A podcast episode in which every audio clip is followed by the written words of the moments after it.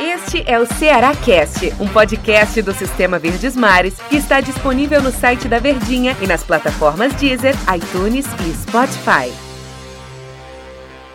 Aquele abraço, amigos ligados nas nossas plataformas. Está começando o Ceará Cast, mais um produto do Sistema Verdes Mares de Comunicação. E é claro, ao meu lado, o comentarista que canta o jogo, uma dessas grandes revelações do rádio esportivo brasileiro. Tudo bem, Daniel Rocha? Aquele abraço, amigo. Tudo muito bem, André. Graças a Deus, tudo na paz. É sempre uma honra estarmos aqui compartilhando deste papo e de informações com o torcedor, com o nosso ouvinte fazendo o que é que esteja, né? É verdade. Tá na academia, tá ouvindo o podcast, Isso. tá no trabalho, tá no carro. No, tá no, lá, no, lá no Pedro. Tá em todo canto. Tá no Pedro, tá em todo canto. Agora, sem dúvida nenhuma que tá chegando a hora, a partir de domingo vai ser para valer. O Ceará entra em campo contra o Frei Paulistano, né? jogo válido pela Copa do Nordeste. O que, que você está esperando? Nós vamos ter, bem diferentemente do que estava acontecendo, vamos ter uma semana de acesso a tudo aquilo que o Ceará vai fazer, até porque todos os treinos estarão abertos à imprensa. O que, que você está esperando do Ceará para este início de temporada, Daniel? Olha, a expectativa em cima do Ceará é a mais alta possível devido à qualidade das contratações, à força das contratações, dos nomes e das cifras movimentadas pelo Alvinegro durante essa janela, né? De forma bem agressiva, como tem sido usada essa expressão. Mas, por outro lado, a questão é que você não pega um time praticamente novo de uma hora para outra e vai dar padrão de jogo e vai dar é, é, padrão tático, você vai dar uma forma, uma cara para esse time e também querer que o entrosamento já seja as mil maravilhas. É por isso que eu acredito que o Ceará talvez ele leve um pouquinho de tempo, além do que a gente já está acostumado, a entrar nos trilhos, né? a ficar na ponta dos cascos, como a gente costuma falar, com relação à qualidade que esse elenco no papel tem para entregar para o que realmente vai ser executado dentro de campo. É claro que o favoritismo ele é amplo, amplo, amplo. Se o Ceará colocar o que em tese seria o time B, é franco favorito ainda contra o Frei Paulistano. Mas a gente está falando de uma estreia de temporada, com pouco tempo de treinamento e toda essa situação do entrosamento que ainda precisa ser encaixado. Você muda o companheiro de zaga do Luiz Otávio, você muda o lateral esquerdo, rumo ao companheiro da volância do Fabinho. Aí tudo bem, você deve ter uma permanência do Felipe Bachola, que ainda infelizmente teve essa perda terrível do seu filho com seis meses na barriga da sua mulher. Então a gente não sabe como é que vai estar a cabeça do jogador. Pode ser até que o Vina acabe tendo uma oportunidade de titular caso o atleta ainda não esteja, não esteja né, em condições de, de atuar o seu 100% de foco. E lá na frente uma mudança total. Você deve ter uma permanência do Matheus Gonçalves e no mais Rodrigão e Rafael Sobes. Ou será que é o Rogério? sobra para o Sobis, Sobis que não jogou o jogo contra a Safes, né? Ou seja, muitas mudanças. Fernando Praz no gol. Então é, é difícil que você já imagine que esse time já vai render o que a gente espera. Então não espero um espetáculo, não acredito que vai ser um baile, uma vitória fácil. A gente tem até o exemplo do ano passado, quando o Ceará venceu só nos pênaltis o Foz do Iguaçu, né? Quando o Fernando Henrique acabou pegando duas cobranças. Então é difícil nesse início de temporada você ter um placar elástico. Mas que o Ceará deve passar, acredito que sim, né? Sem, sem também grandes dramas. Né? É, isso é importante até para a confiança do próprio torcedor. O jogador Lima tem, teve o seu contrato renovado, vai ficar até o final do ano deste ano, né, de 2020, emprestado pelo Grêmio. Achou uma boa a permanência desse jogador? Olha, o Lima no ano passado não foi o Lima que o torcedor do Ceará tinha a expectativa que fosse. Porque, por outro lado, essa expectativa eu nem sei se esse ano ela existe.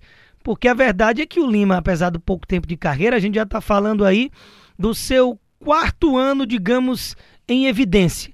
2017, quando o Ceará subiu para a primeira divisão, ele foi peça fundamental no esquema do Marcelo Chamusca, um dos principais jogadores, se não o maior, daquela, daquele momento em que o time vivia. E veio de volta no ano passado, a ideia era essa mesmo não tendo se firmado no Grêmio e lá no mundo árabe tendo, tendo tido até um, um certo desempenho razoável, a gente está falando de um nível de futebol que nem se compara com o futebol brasileiro, isso até se a gente pegar a Série B. ainda mais primeira divisão. É por isso que ele não tem o interesse do Renato Gaúcho, não permanece no Grêmio, volta para o Ceará onde já está ambientado, onde já pelo menos deve se sentir em casa, entrosado com o grupo, mas a qualidade desse jogador que a gente viu que ele tem condição de mostrar lá em 2017, a gente já está falando em 2020. São quatro anos aí, é uma quarta temporada desse jogador em que apenas uma ele parece ter desabrochado um grande futebol. Então ele já entra naquela de que será que era um jogador desse nível que a gente viu no ano passado, mais abaixo, sem muita intensidade, apenas com alguns lampejos de dribles, apenas um gol, foi contra o Santos, e ou realmente aquele futebol de 2017 é o futebol do Lima e agora ele pode reencontrar em 2020 expectativa é a segunda opção, né? E tomara realmente que ele agregue bastante esse, essa, essa meiuca do time do Ceará. Ah, existe a possibilidade, Daniel, de Fernando Praz e também do próprio Rafael Sobes, e mais a expectativa em cima do Sobes, de ser relacionado para o jogo do próximo final de semana. Mesmo com portões fechados, a expectativa da própria imprensa que cobre o dia a dia seria bem melhor né, se Rafael Sobis estivesse à disposição do treinador. Não tenha dúvida, né? De nome, sinceramente, eu acredito ser a maior contratação da história do futebol cearense, né? De peso, de um jogador que vem com a tarimba e as conquistas e seleção brasileira e tudo mais que esse jogador representa.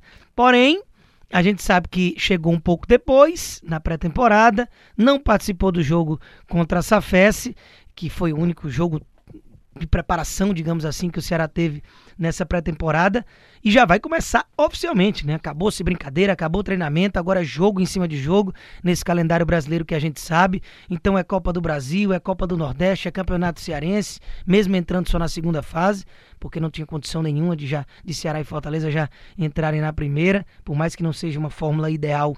Acredito que para preservar o supra-sumo do nosso futebol, que são essas duas equipes, é interessante atrasar um pouco o início dos trabalhos deles, mas enfim, o Sobis é uma peça que naturalmente deve ser titular incontestável da temporada, a não ser que o seu desempenho realmente não agrade, e que só com o nome ele não vai jogar.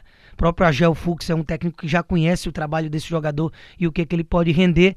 Então, a gente ainda não sabe. É uma incógnita a situação da escalação desse jogador, mas eu sinceramente acredito que mesmo que ele esteja à disposição, deve começar no banco de reservas, até pelo que a gente viu contra a Safes e, pelo que deve estar sendo treinado já desde o início dos trabalhos, antes mesmo do Sobs chegar para Orangabuçu. Não vou comparar as situações, mas não seria interessante guardá-lo para o clássico contra o Fortaleza em nível de promoção e de chamar para o jogo, é pois claro é. que, a, que a, a, a, estratégia da comissão técnica não pode pensar em promoção, e sim em rendimento. A gente sabe dessa situação de guardar, a gente viveu isso até com o próprio Lima no ano passado, quando o Lima voltou, e a estreia dele foi contra o Fortaleza num clássico de uma forma surpreendente.